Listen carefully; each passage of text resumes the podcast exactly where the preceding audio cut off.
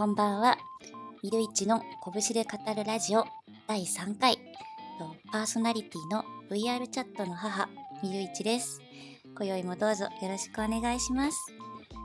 この番組は明日から始まる1週間を前向きに明るく、ふわっと軽い気持ちで過ごせるように、ミルイチがゆるゆる15分くらいトークしていく、そんな番組です。えはい、今日第3回目のラジオ配信ですが、今日も、えっと、聞きに来ていただけて、ご来場いただけて、めっちゃ嬉しいです。ありがとうございます。本当に嬉しいです。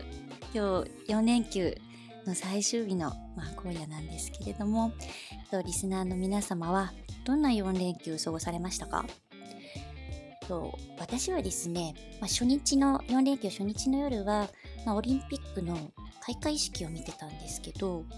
その開会式の選手入場でドラクエとかこう前にちょっとご紹介したロマンシングサガ。あとクロノトリガー。これ私スーパーファミコンと、まあ、ニンテンド DS でもやってるんでめっちゃ好きなゲームなんですけど、まあ、クロノトリガーのこうキャラクターのテーマソングが流れてもうめっちゃ感動しました。やっぱそのゲームが、まあ、日本文化としてこう認められて世界に発信されるこう歴史的な瞬間を私はこうこの目で見られたんだなって思ってもう本当になんかグッとくる。私にとってはすごいグッとくる、えっと、オリンピックの開会式でした。でじゃあ連休の日中はお前何やってたんだよ？って話なんですけど私はですね連休の日中はオリンピックのボランティアを実はやっておりましてと競技運営として選手と同じこうプレーするフィールドの中に立って試合の円滑な進行を今サポートするっていう仕事をしています。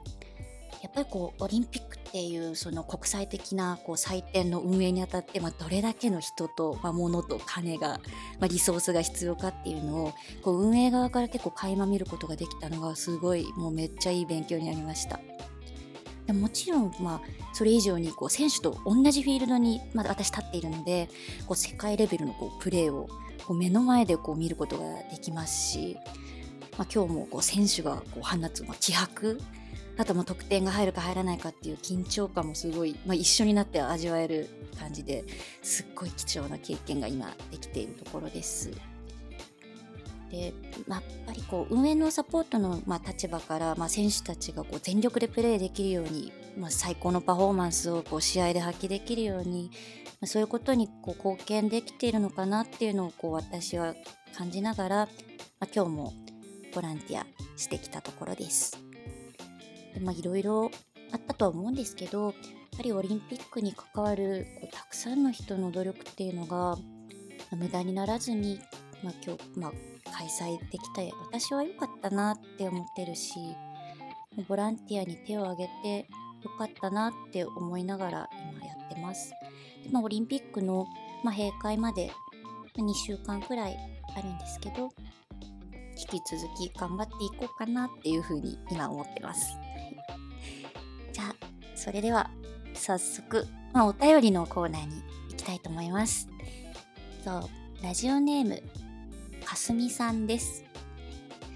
みるいち姉さん、こんばんは。いつも楽しく聞かせてもらってます。多分、人には見せられないくらいニヤニヤ聞いているかもしれません。ところで、もうすぐ夏休みですが、今でも覚えている思い出とかありますか？私は新入社員時代に同期と海に行って弾けてたなって当時の歌と一緒に思い出します。はい、お便りありがとうございます。と私の夏の思い出。なんですけど、うん、まあ私のこう生まれ育ったところっていうのが、まあ、コンビニまで車で15分ぐらいかかって、まあ、電車も1時間に1本みたいなめっちゃ田舎で何にもなかったんですよ。遊ぶところ何にもないところだったんで、まあ、学生の頃はこう部活の帰りに、まあ、ちょっと好きな男の子と、まあ、河川敷で河川敷で？お話しながらこう歩いて帰ったっていうのがちょっと青春的なことを青春？なんですかね？的なことをしていました。で夏になるとこう地元でちょっとそこそこ大きな夏祭りがあってその男の子をこう勇気を出して夏祭り一緒に行かないってこう誘ってみたんですよ。そしたらその子から別の女の子と行くからっつって普通に断られてしまって。もうねほんと悲しいよね。それで、まあ、悲しみにまあめっちゃくれた後やっぱ私にはみこししかないなっていう。というのもこう夏祭りって私ずっとおみこし担いでいたんですよ。なのでこうもうやっぱりみこしだって言って。こうなんかおみこしとかこう盆踊りとかっていうのを結構見てるよりも私参加する、まあ、圧倒的に担ぐっていうことがめっちゃ好きなのでもう私にはやっぱみこししかないわっつって夏祭りはめっちゃわっしょいわっしょい担ぎ狂ってました。多分、まあ、3歳ぐらいから、まあ、社会人になるまでなんて、まあ、20年ぐらい担いでたと思うんですけど。なので浴衣を着てこうお友達と、まあ、誰かとこう遊びに行ったことってないんですよ。担ぎ食ってたので。それがまあ私の夏になると思い出す夏休みの思い出です、はい、でまあね最近はこう近年はコロナでちょっとお祭りの開催は難しいと思うんですけどこう VR チャットの中でクエスト夏祭りとか盆踊りとかがちょっと開催されるっぽいので、あ、もしタイミング合う方いたら一緒に夏祭りに行ければいいなって思ってます。はい。じ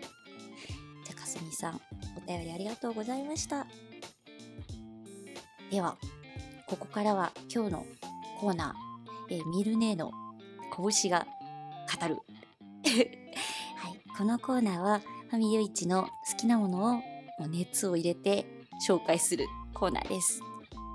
で今回ご紹介するのは「クレヨンしんちゃん」です。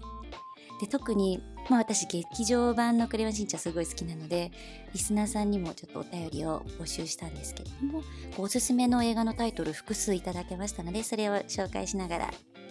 していきたいと思います。では早速ラジオネームアバロンの王様さん嵐を呼ぶ猛烈大人帝国の逆襲が好きです。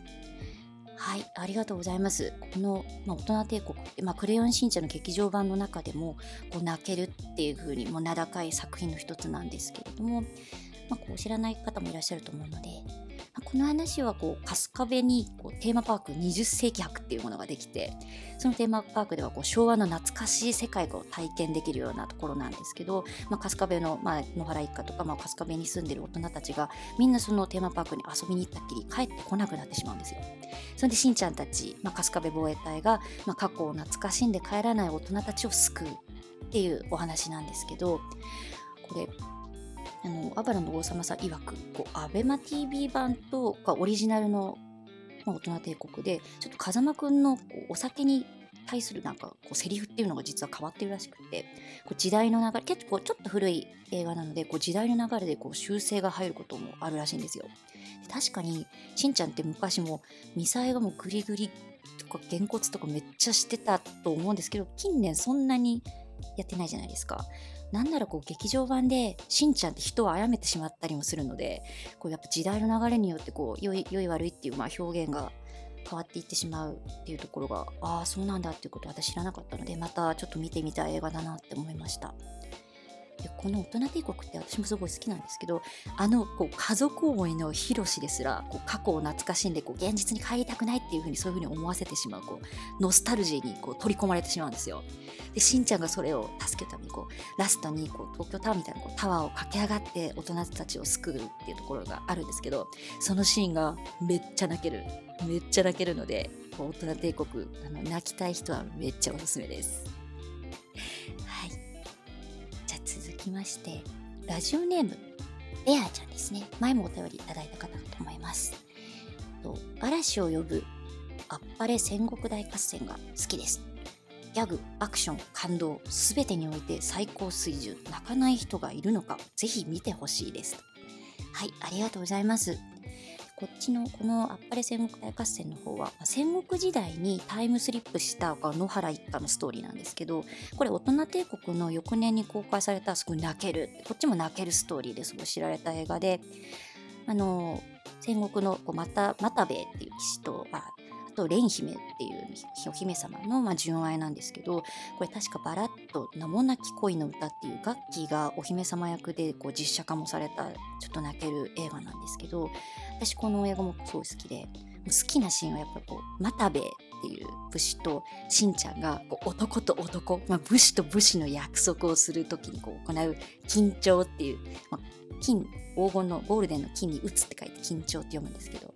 緊張っていうのをこう作中でしんちゃんが2回やるんですよ。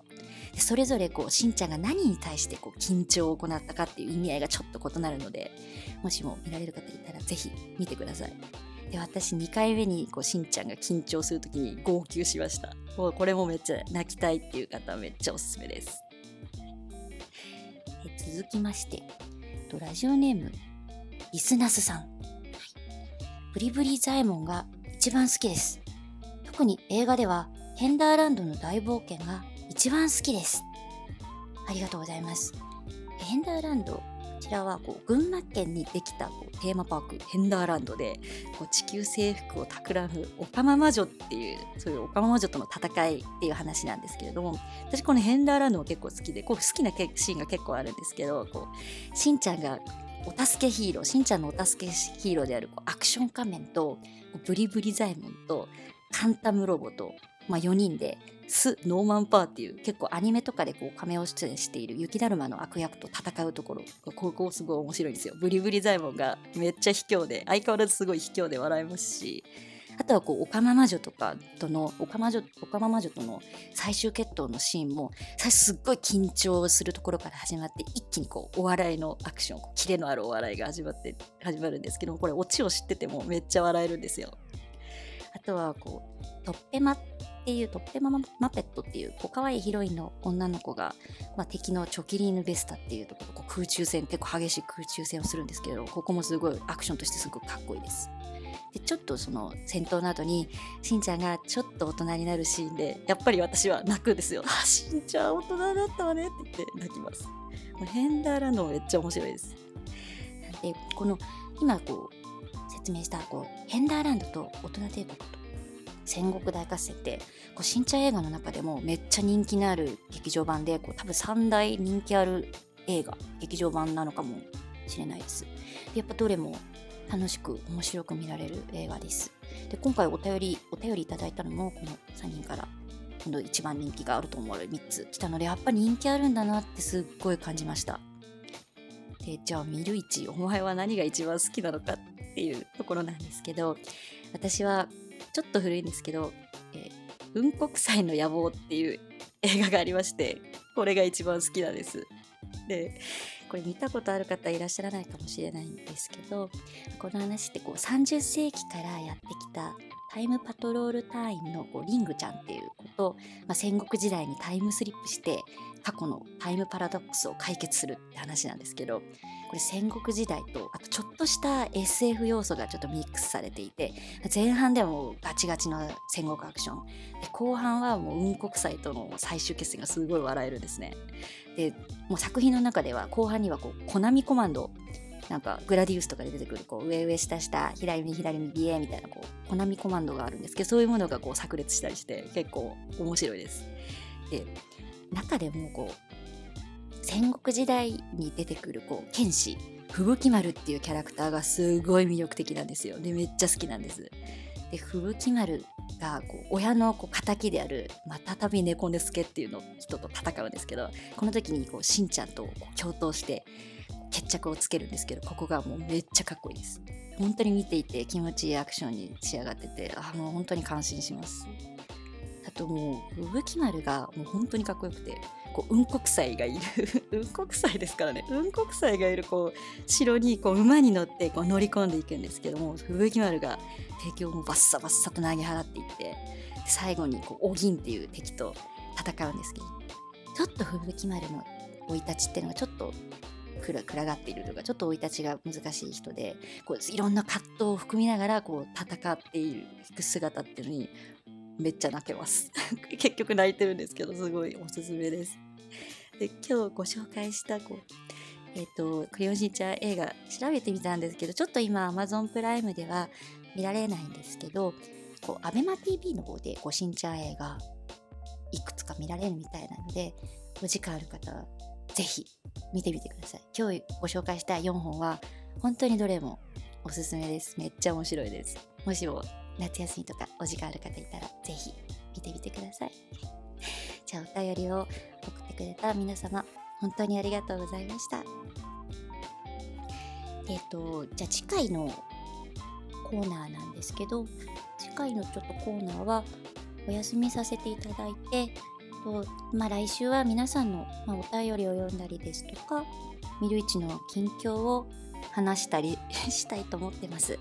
で、まあ、せっかくなのでこう学生さんもうなんか夏休み入ってるっていう風に聞いておりますので、まあ、皆さんの夏休みの予定とか過ごし方を、